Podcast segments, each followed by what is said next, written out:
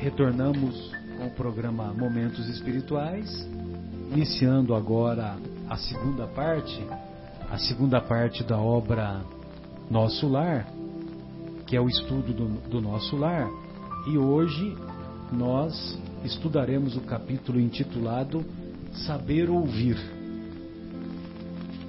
No capítulo anterior, a dona Laura fez uma, uma belíssima exposição sobre o bônus hora. E o bônus hora, que é o, o título do capítulo 22, que ela então ela, ela nos relata como que funciona o pagamento, entre aspas, pagamento é por minha conta, né? O pagamento, entre aspas, remuneração. a remuneração dos trabalhadores lá na colônia Nosso Lar. Muito bem. E agora, é, o assunto é, teve fim quando chegou a casa, a casa da Laura, onde o, aonde o, o nosso querido André Luiz está hospedado, quando chegou o Lísias. O Lísias, que é o filho da dona Laura, e aquele enfermeiro, aquele assistente dos serviços de saúde, que foi a primeira pessoa que teve um contato mais direto com o André Luiz e que, e que depois que ele se recuperou lá da, da, da casa de saúde onde ele se encontrava, quando ele se recupera, ele foi convidado a morar na residência da família do Lísias. Muito bem. E lá no capítulo intitulado Saber Ouvir, nós vamos encontrar a seguinte exposição.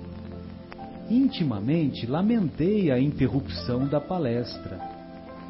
Os esclarecimentos da senhora Laura fortaleciam-me o coração. Lísias entrou em casa visivelmente satisfeito. Olá, ainda não se recolheu? perguntou sorridente. E enquanto os jovens se despediam, convidava-me solícito. Venha ao jardim, pois ainda não viu o luar destes sítios. A dona da casa entrava em conversação com as filhas, enquanto, acompanhando Lísias, fui aos canteiros em flor.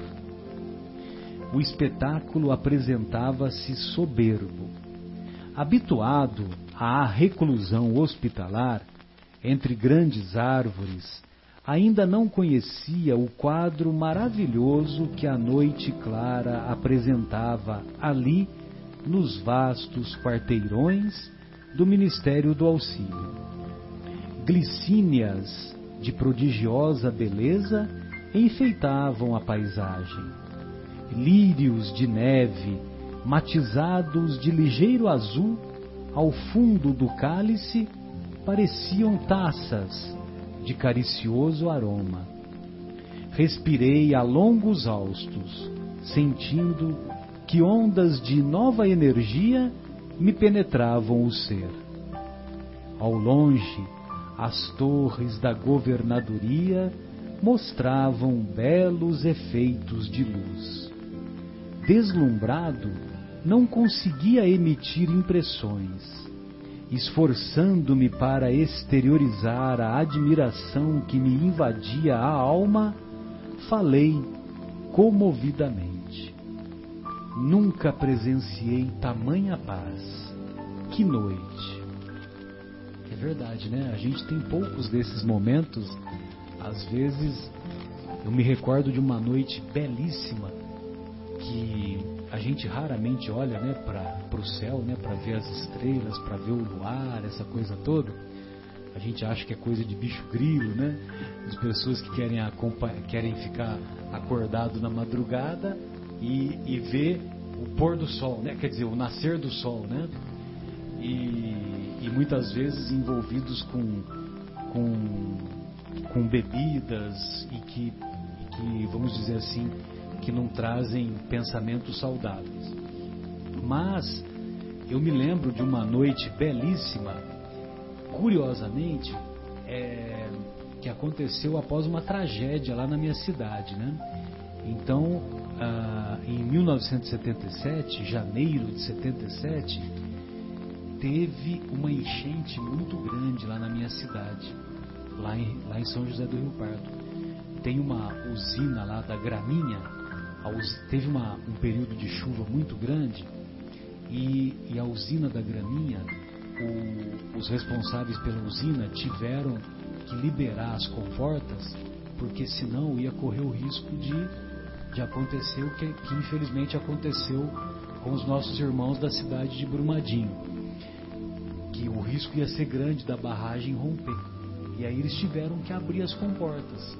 Só que nessa de abrir as comportas, a, a nossa cidade foi alagada, né? Então foi alagada e, e, o, o, e o Rio Pardo ele atingiu é, atingiu assim duas esquinas. A minha casa ficava a quatro esquinas do rio, vamos dizer assim, da margem do rio. E, e a, a água chegou até duas esquinas. Então quer dizer, foi muito, foi muito impressionante mesmo, né? Muita gente ficou desabrigada. Não me lembro que tenha havido mortes, né? Pode ser que tenha havido mortes, mas na época, pelo menos para nós, não ficou marcante. Muito bem, só que naquela mesma noite, é, e, e quando, quando aconteceu isso, nós ficamos desprovidos de água e desprovidos de energia elétrica. Talvez pelo fato de ficarmos sem energia elétrica, então todo mundo ficou olhando para o céu. Né? Nós nos lembramos de olhar para o céu. E a, aquela noite foi uma das noites assim mais maravilhosas, né? Então, mesmo que tenha sido uma noite que era consequência de uma que se seguiu a tragédia. Então, só que o André Luiz aqui está tá descrevendo a, a impressão dele na, naquele ambiente de, de paz, de harmonia lá na colônia Nosso Lar. Se alguém quiser fazer algum comentário, fica à vontade, viu? Pois não. O que eu ia comentar é o seguinte: pior que esse espetáculo acontece toda noite, né? Sim, e nós, e nós não, não o valorizamos. E tem aquela música que fala: Não há luar, ó gente ou não, luar como este do sertão. Não há. Justamente porque gente. ali no sertão, com a baixa claridade, né? A gente que está acostumado com o luar e, e as estrelas da cidade grande a gente acha uma ali e uma colar. Né? No sertão é o contrário. O céu se ilumina e poucos são os buraquinhos no meio das estrelas, de tão estrelado que fica. E talvez nosso lar, aonde fica, geograficamente falando, não tendo essa claridade toda, também se beneficia da falta de claridade para poder então as estrelas sobressaírem e ter uma visão melhor ainda do que a gente vê daqui, né? Eu queria comentar, então, já que você abriu, você lembrou o seguinte: Pode. eu fui agora no, em janeiro, fui até Bueno Brandão, aqui em Minas, né? No, fiquei numa pousada lá, passei uns dias lá. O nome da cidade é Bueno Brandão? Bueno Brandão, é em Minas. Caramba, os nomes das cidades de Minas, né? Impressionante. É. E é porque a, a esposa é perto de Socorro ali, eu acho. É, Serra da Mantiqueira. É, Mantiqueira. Então, assim, é que a família da, do, da, so, da, da, esposa do meu sócio era de lá, então a gente foi passar uns dias lá, mas a coisa é muito impressionante. Eu me lembro, foi, marcante também para mim.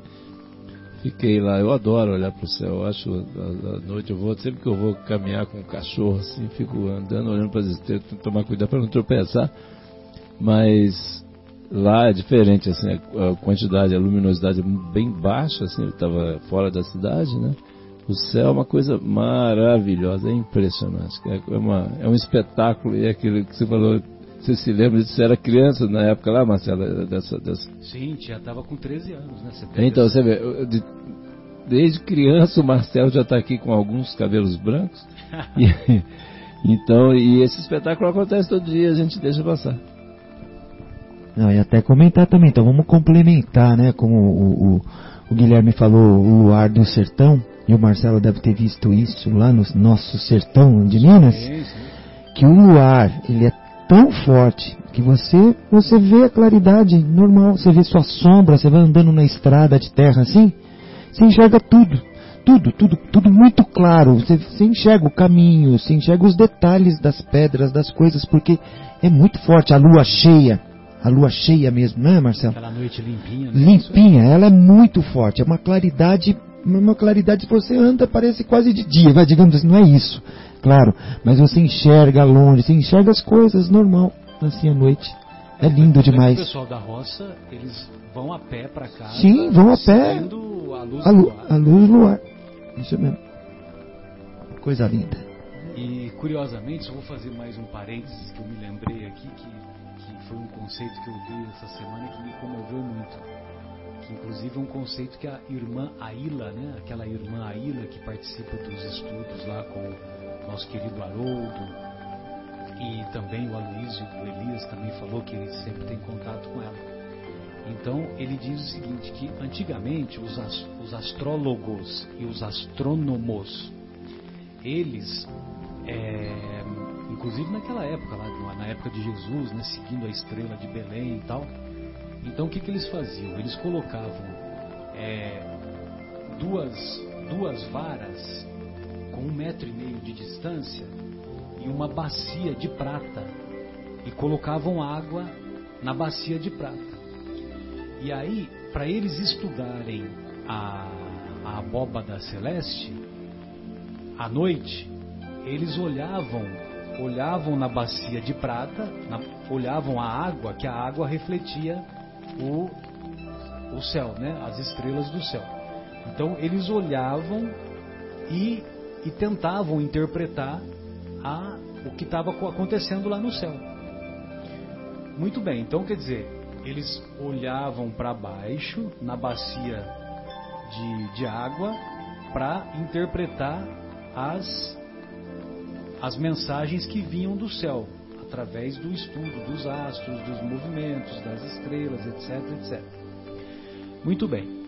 Hoje nós lemos os livros fazendo a mesma coisa, né? Hoje fazemos a mesma coisa. Lemos os livros para aprender as mensagens que são enviadas do céu. Você vê que analogia bonita, né, que ela faz? Muito bacana. Muito bem. Então, continuando, né, essa bela exposição aqui do, do André Luiz, nunca presenciei tamanha paz. Que noite! O companheiro sorriu e acentuou há compromisso entre todos os habitantes equilibrados da colônia. Olha só, entre todos os habitantes equilibrados. Tem, tem, os, não, tem os que não são equilibrados, né? Mas há compromisso entre todos os habitantes equilibrados da colônia no sentido de não se emitirem pensamentos contrários ao bem. Dessarte o esforço da maioria se transforma numa prece quase perene, quase contínua. Daí nascerem as vibrações de paz que observamos. Após enlevar-me na contemplação do quadro prodigioso, como se estivesse bebendo a luz e a calma da noite, voltamos ao interior onde Lísias se aproximou de pequeno aparelho postado na sala, à maneira de nossos receptores radiofônicos. Aguçou-me a curiosidade. Que iríamos ouvir? Ah lá, o André Luiz agora ficou curioso, né? Porque ele viu que tinha um radinho e aí ele já ficou ansioso, né? Será que vai pegar o radinho e é um aparelho que vai entrar em contato lá com os meus familiares da terra, etc, etc. Muito bem. Mensagens da terra? Vindo ao encontro de minhas interrogações íntimas, o amigo esclareceu. Não, não ouviremos vozes do planeta. Nossas transmissões baseiam-se em forças vibratórias mais sutis que as vibrações da esfera da crosta mas não há recurso, indaguei, para recolher as emissões terrestres?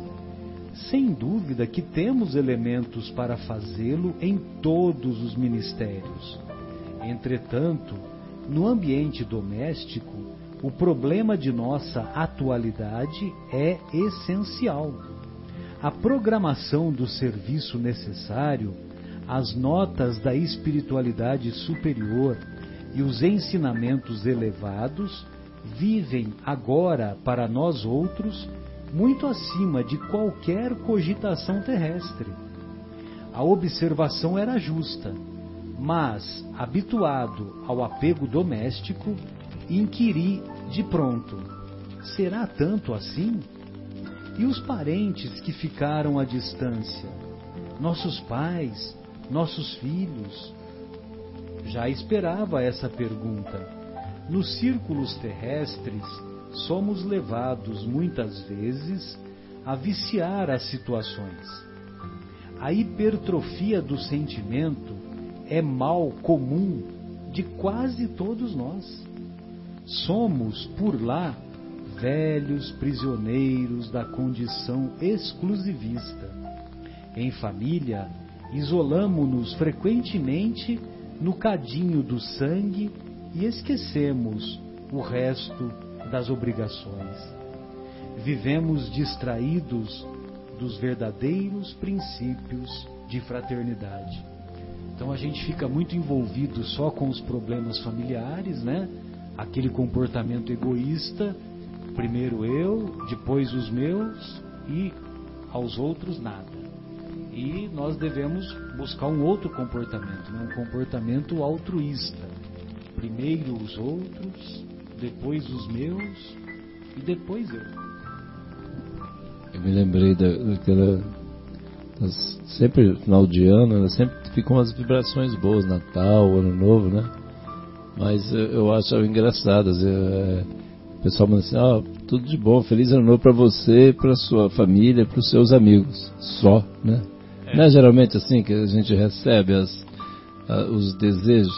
Já é alguma coisa, né? Já está de, tá desejando bem, mas assim, não é só para pra gente, para você, para a família, para os amigos, é para todo mundo, né? É, por isso que eu acho que né, nessa época eu costumo escrever, né? Feliz ano todo. Né? Agora falta completar, né? Para todos, né?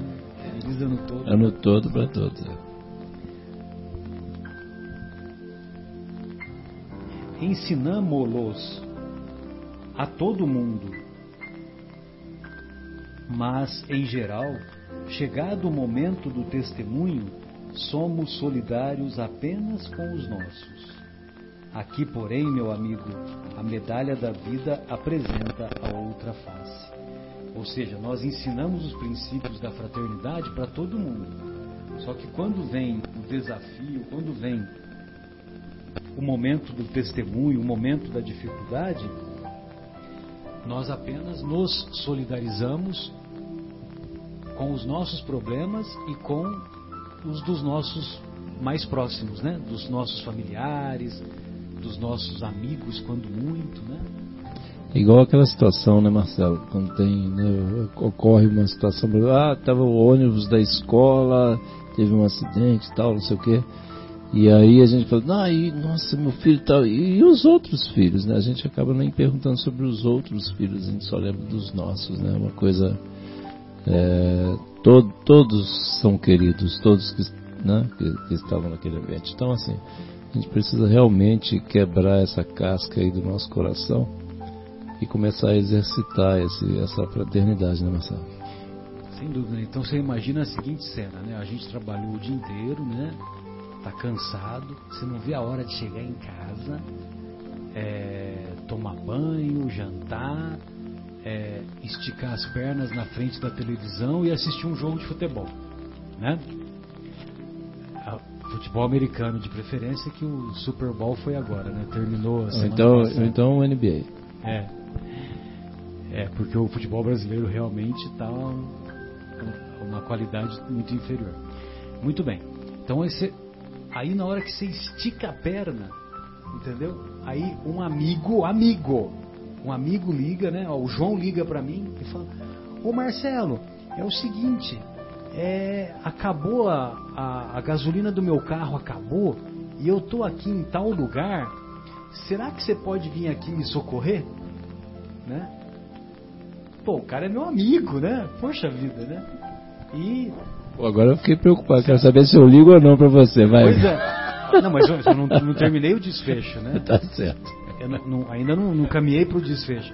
Aí, então, quer dizer, você tá lá, né, com aquele. Com a, é, tá lá naquele momento, né, que você ia esticar a perna, né, então você queria desligar de tudo e nesse momento, lógico que, como é nosso amigo, então a gente vai lá, se esforça e, e passa, né? Supera aquele, aquele momento de tranquilidade e vamos lá, né? Estender as mãos generosas ao amigo. Mas muitas vezes, se é uma pessoa assim que a gente não tem tanto relacionamento, tal, muitas vezes a gente também poderia caminhar para o desculpismo, né? E falar, ó, oh, liga pro fulano, olha, eu tô com dor de barriga, tal, né? Ou então, né, Marcelo? Ô, oh, João, estou vibrando aqui por você. É, estou vibrando. mas, tá tudo bem, a vibração ela é boa, é. mas vamos pra ação, né? Vamos, venha me socorrer.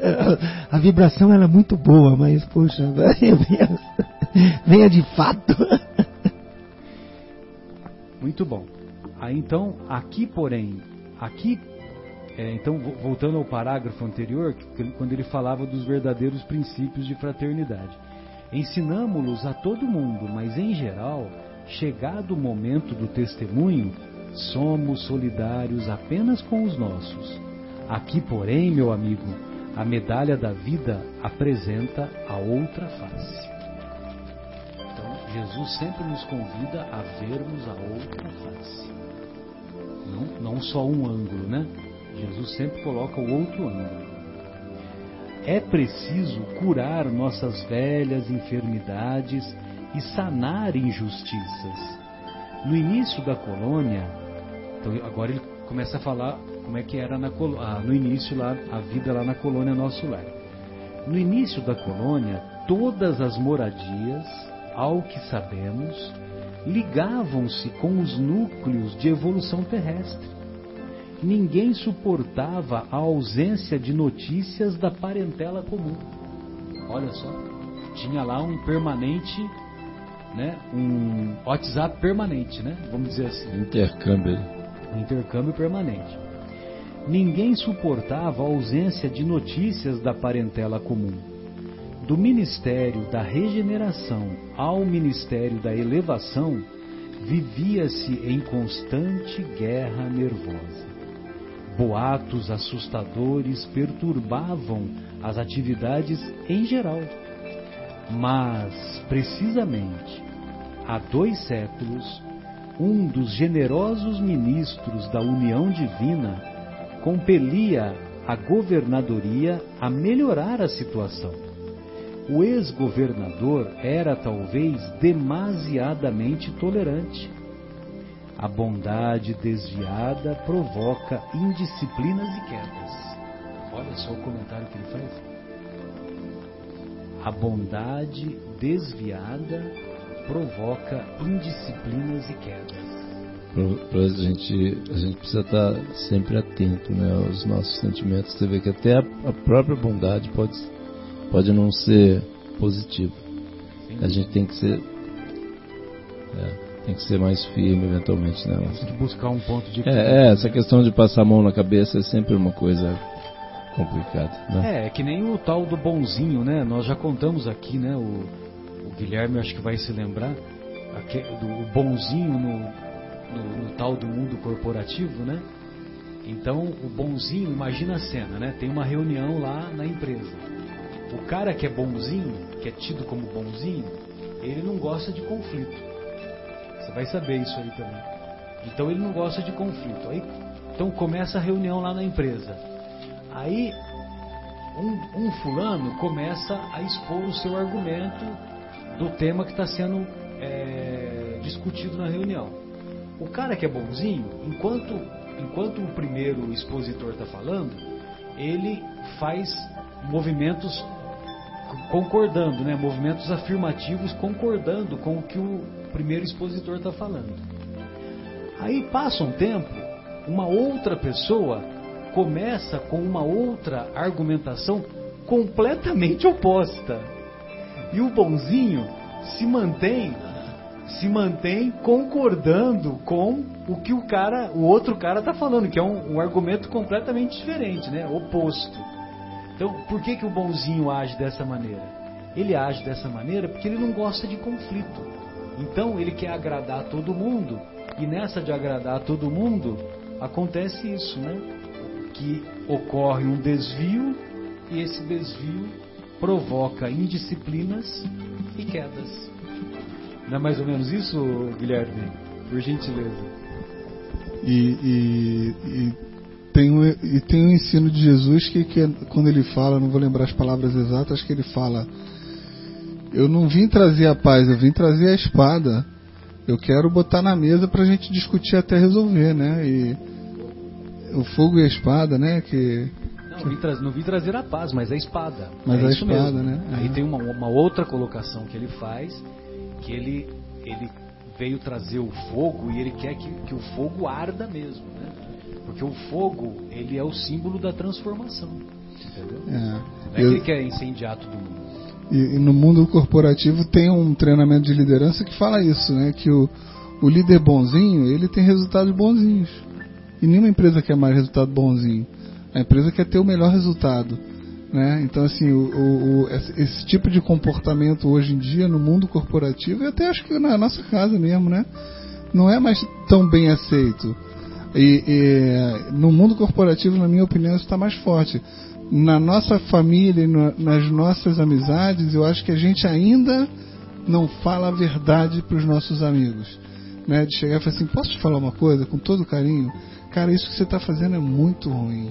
Uma burrada. É uma burrada. Né? A gente não fala, a gente, para não magoar as pessoas, a gente se furta de ajudá-los. Porque quando a gente fala da forma correta, a gente pode estar até ajudando a pessoa, né?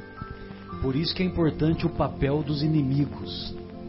O papel dos opositores, falam dos adversários. Porque, por exemplo, você, Guilherme, você não vai apontar o meu defeito porque você gosta de mim, porque você tolera as minhas imperfeições, né? Você é, e, e, essa tolerância é uma manifestação do seu amor por mim, né?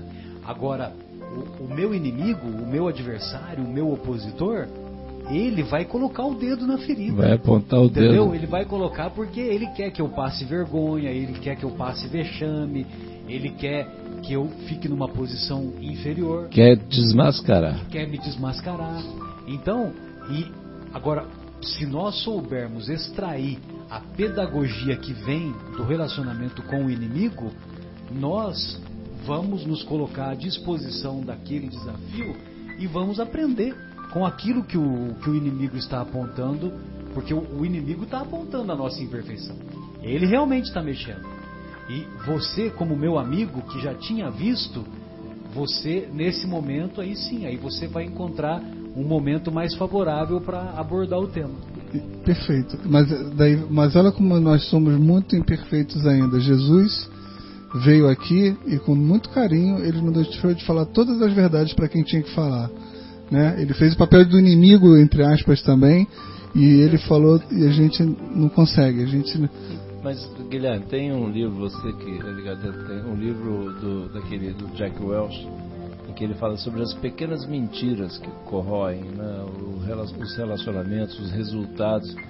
E eu tive a oportunidade, ele deu, cita exemplos lá, né? Por exemplo, a gente não fala para nossa mãe, por exemplo, que o arroz ficou salgado, né? Mas o melhor seria falar, falar mãe, o arroz está salgado, você pode colocar menos sal, não tem problema. Mas eu te amo de qualquer jeito. Como até o seu arroz salgado todo, mas assim, mas está salgado, precisa melhorar isso aí. E aí eu tive uma oportunidade né, de, de, trabalhar falando, contando milagres, sem contar os santos, né? Assim, de trabalhar com uma pessoa, ele olhou nos, assim que eu cheguei na empresa lá, ele olhou nos meus olhos e falou assim, João, você nunca vai ter dúvida do que eu penso a seu respeito, que eu vou olhar nos seus olhos e vou te dizer. No início é muito desconfortável, vou ser bem sincero para você, porque para vocês, para os ouvintes também, porque a gente não está acostumado com isso. Mas ó, é, hein? É exatamente, momento Fábio. Fabinho, um abraço, queridão. Mas assim, é, é, a melhor, foi a melhor experiência que eu tive. De vez em quando era muito desconfortável, mas é a melhor coisa porque assim, sempre quando a gente está, porque eu também, o, é, do, da minha parte também era exatamente a mesma coisa, né? E era um relacionamento assim super transparente, cristalino, excelente, foi a melhor fase profissional que eu vivi. E aí por uma situação X lá, tal, aconteceu, que mudou. Esse era o meu chefe, né, vamos dizer assim. E ele mudou e entrou um outro chefe que era exatamente o oposto.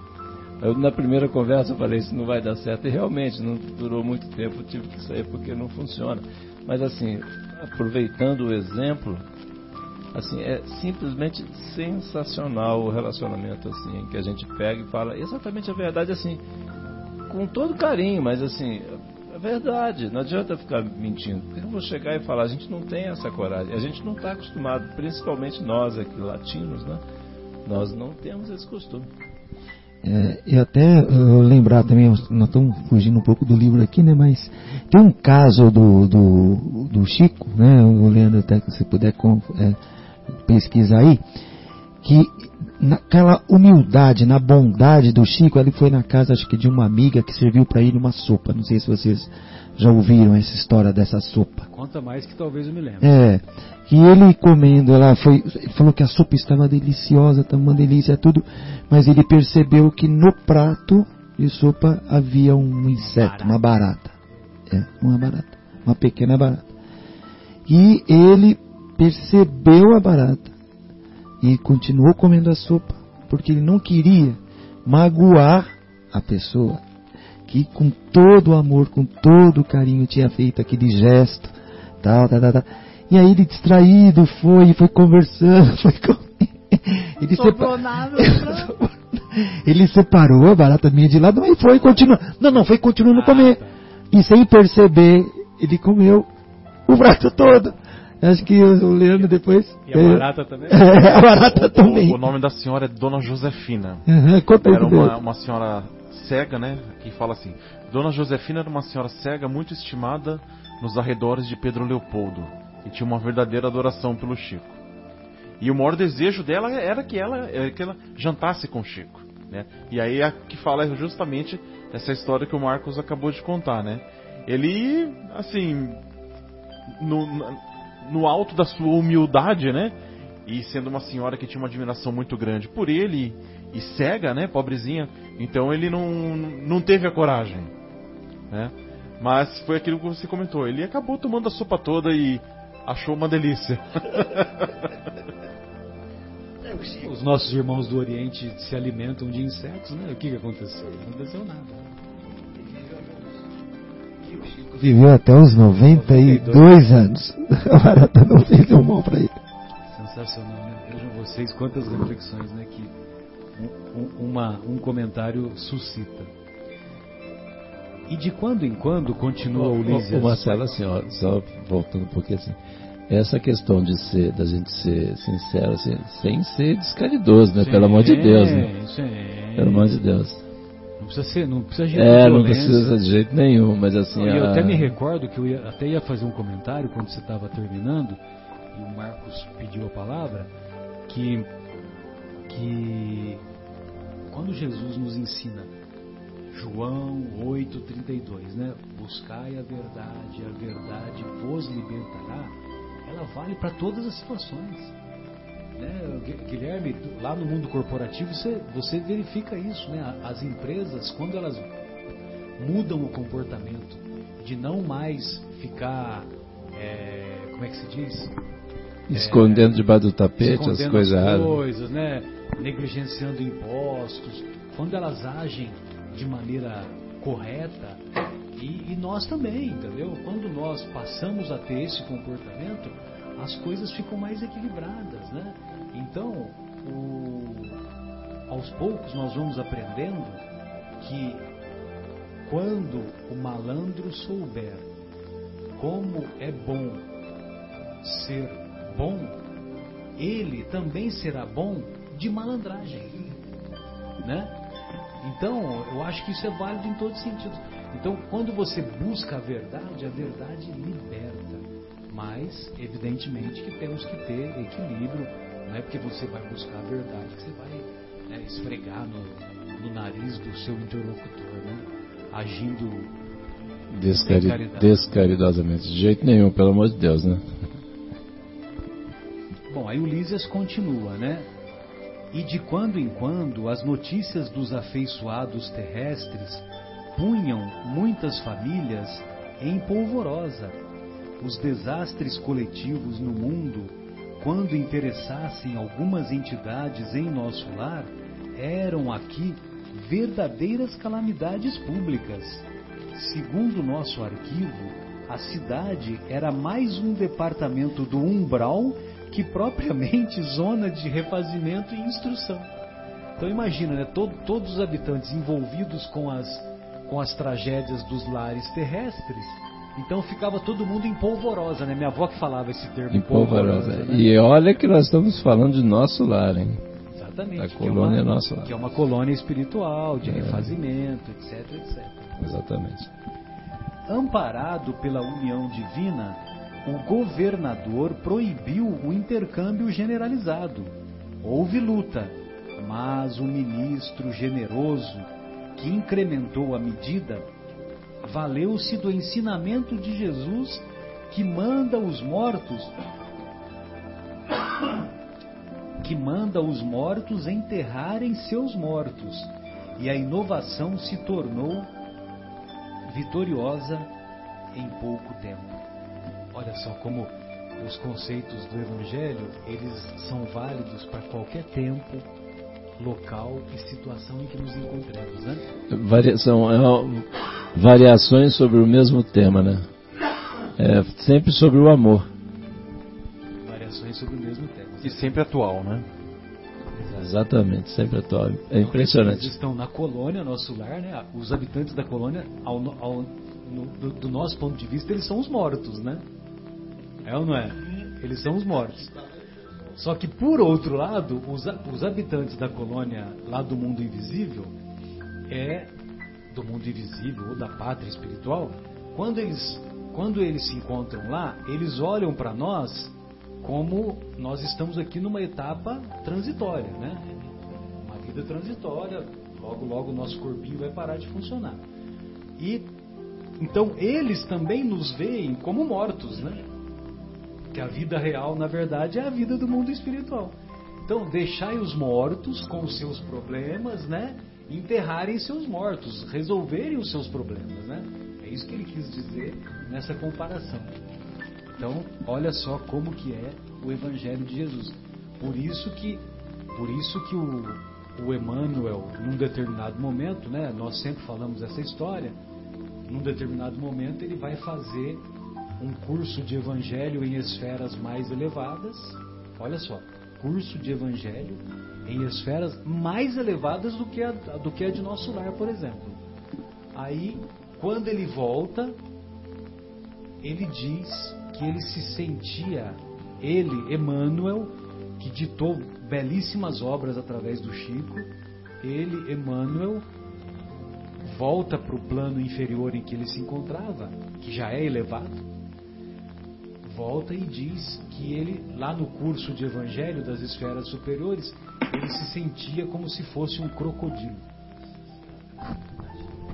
É, e para comemorar ele escreveu aqueles quatro livros lá, né? E para comemorar ele escreveu Fonte Viva, Pão Nosso, Vinha de Luz, Caminho, Verdade e Vida, né? Tem mais um? Quatro, né? Fonte Viva, Pão Nosso, Caminho, Verdade e Vida. Vinha, são vinha, quatro ou cinco? E Vinha de Luz. Então, vinha de luz eu falei. Não, fonte viva, vinha de luz, caminho, caminho verdade, verdade, vida e pão nosso. Pão nosso.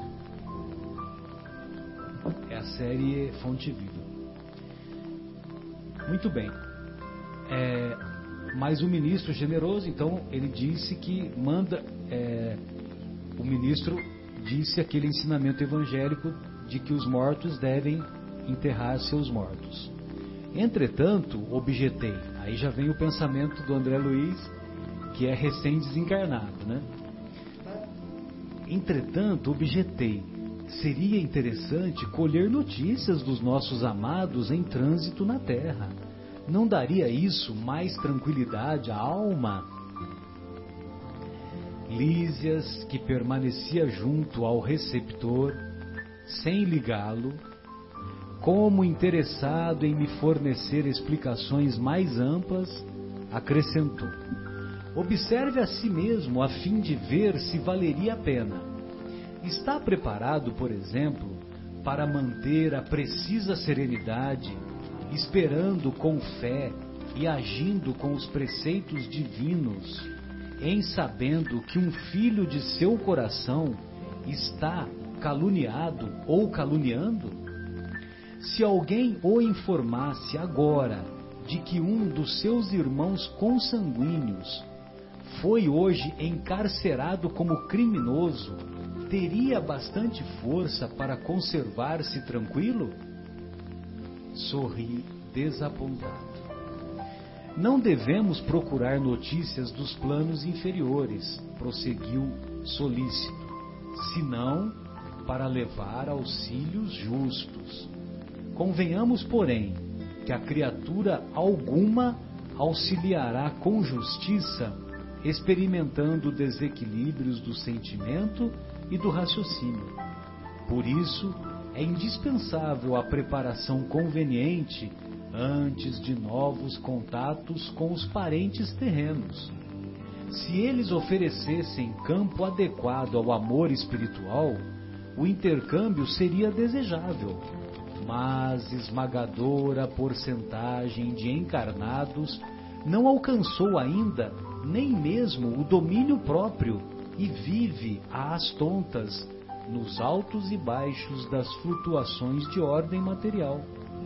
Precisamos, embora as dificuldades sentimentais, evitar a queda nos círculos vibratórios inferiores. Contudo, evidenciando minha teimosia caprichosa, indaguei: Mas Lísias, você que tem um amigo encarnado, qual seu pai, não gostaria de comunicar-se com ele? Sem dúvida, respondeu bondosamente. Quando merecemos essa alegria, visitamo-lo em sua nova forma, verificando-se o mesmo quando se trata de qualquer expressão de intercâmbio entre ele e nós.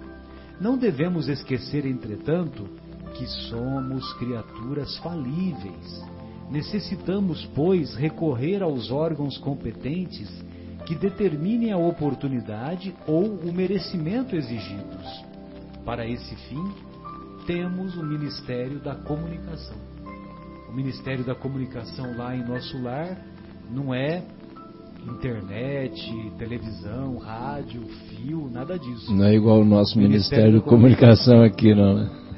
São comunica é comunicação no sentido espiritual. Acresce notar que, da esfera superior, é possível descer à esfera inferior com mais facilidade Existem, contudo, certas leis que mandam compreender devidamente os que se encontram nas zonas mais baixas. É tão importante saber falar como saber ouvir. Nosso lar vivia em perturbações, porque, não sabendo ouvir, não podia auxiliar com êxito e a colônia transformava-se frequentemente em campo de confusão. Calei-me vencido pelo argumento ponderoso, e enquanto me conservava em silêncio, o enfermeiro, amigo, abriu o controle de recepção sob meus olhos curiosos. Não percamos o próximo capítulo, né? No próximo capítulo, vamos à recepção do aparelho, do aparelho de Lísias. Saber ouvir saber ouvir é uma, eu acho que é um procedimento tão importante, seria, vamos dizer assim, uma virtude tão importante que deveria ser ensinada na escola desde a infância. Deveria ser matéria de sala de aula. É, e isso vocês, acho que vocês já tiveram a oportunidade de ler aquela obra, o, o Monge e o Executivo, e o autor ele fala sobre isso. E tem uma outra obra muito legal também, que foi, foi escrita no início do século XX, por volta dos anos da década de 20, década de 30, um livro chamado Como Fazer Amigos e Influenciar Pessoas, que é um, é um livro Dale, Dale Carnegie, Dale Carnegie, que é um, um livro muito legal, né, Guilherme? Acho que vocês usam bastante, né, no, no mundo corporativo. E é um livro que é como se fosse um evangelho moderno, que dá dicas preciosas de relacionamento, dicas de você dar atenção para a pessoa, para o seu interlocutor, a, a importância do sorriso, a importância de saber ouvir. É, essa questão de, de saber ouvir, porque às vezes a gente encontra com pessoas, né, amigos? a pessoa está, às vezes, simplesmente querendo falar, precisando de alguém para ouvir, por alguns poucos minutos, né?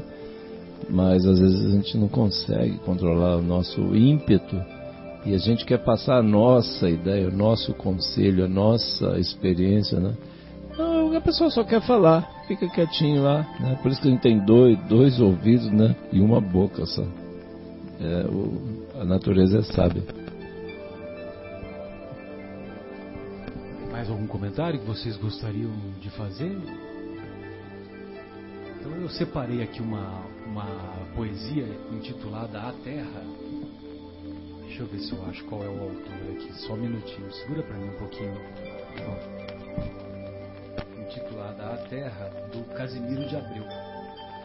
E, e essa poesia, essa poesia é direcionada aos pessimistas. Então, o Casimiro de Abreu fala assim: é, ah, sim, é da obra Parnaso de Além Túmulo. Esqueci de citar, né? Obrigado, João. A obra Parnaso de Além Túmulo, o autor espiritual Casimiro de Abreu. Casimiro de Abreu foi um, um belíssimo poeta hein? É, quando encarnado, e quando desencarnado me parece que foi melhor ainda. Então ele diz assim: o, o poema é intitulado A Terra e é aos pessimistas. Se há noite escura na terra, onde rugem tempestades, se há tristezas, se há saudades, amargura e de sabor, também há dias dourados de sol e de melodias, esperanças e alegrias, canções de eterno fulgor. A terra é um mundo ditoso, um paraíso de amores, jardim de risos e flores, rolando no céu azul.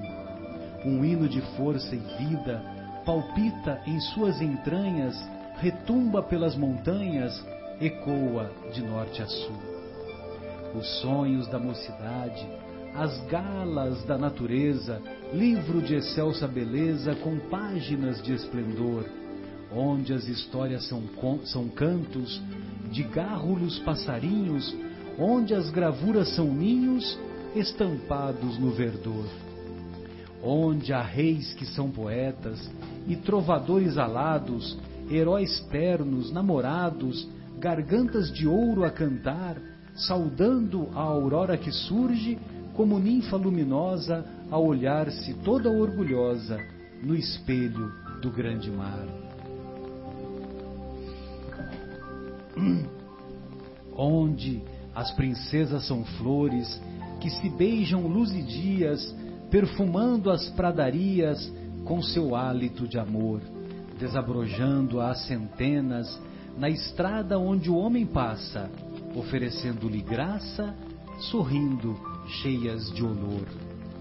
O dia todo é alvorada, de doces encantamentos, a noite deslumbramentos, da lua em seus brancos véus, a tarde oscula as estrelas, os astros, o sol nascente, o solo prado ridente, o prado perfuma os céus.